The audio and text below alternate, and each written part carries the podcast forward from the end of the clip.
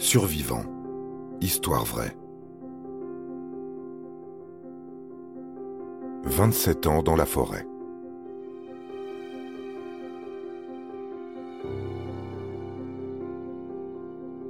« 1986.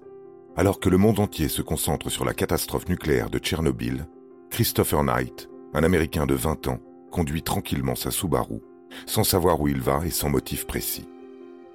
Il n'est pas suicidaire ni hippie.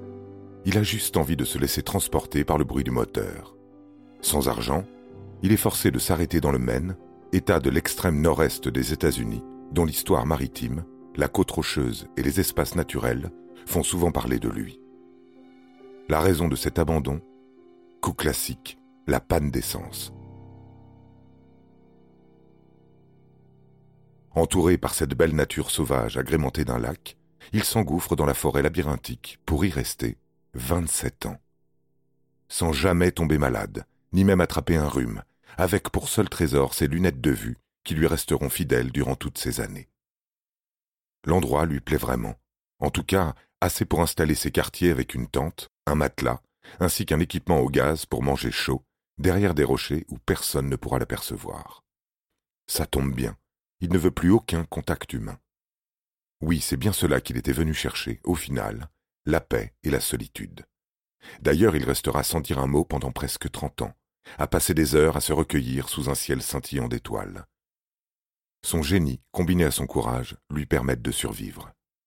Minutieux, il ira jusqu'à passer un coup de pinceau vert sur les pinces à linge pour faire divergence afin qu'elles ne brillent pas. Même le ciel ne pouvait soupçonner sa présence. Christopher sera pourtant responsable de plus de mille cambriolages, de plusieurs chalets et résidences secondaires des alentours vidés, mais en toute discrétion. Il dérobe des vêtements, de la nourriture, un peu de Shakespeare, des journaux qui informeront des changements de président, de la guerre du Golfe, du 11 septembre et même de la famille Kardashian. Cette stratégie le maintient en vie. Ok, tout ça c'est bien beau, mais honnêtement, comment faisait-il pour ne pas laisser de traces de pas? Très facile, il n'allumait aucun feu, même si dans le Maine l'hiver est plutôt rude. Il se réveillait plusieurs fois dans la nuit pour empêcher son corps de baisser en température. Aussi pour se déplacer et éviter d'aplatir l'herbe ou de casser une brindille, Christopher grimpait d'arbre en arbre, escaladait les rochers ou se mouvait en canoë. Malin comme un renard, Christopher prend soin de lui, se rase régulièrement, porte des vêtements propres pour éviter d'éveiller les soupçons, dans le cas où il pourrait croiser, malgré tout, un humain. Ce qui arrivera une seule fois. Il sera forcé de dire bonjour un randonneur.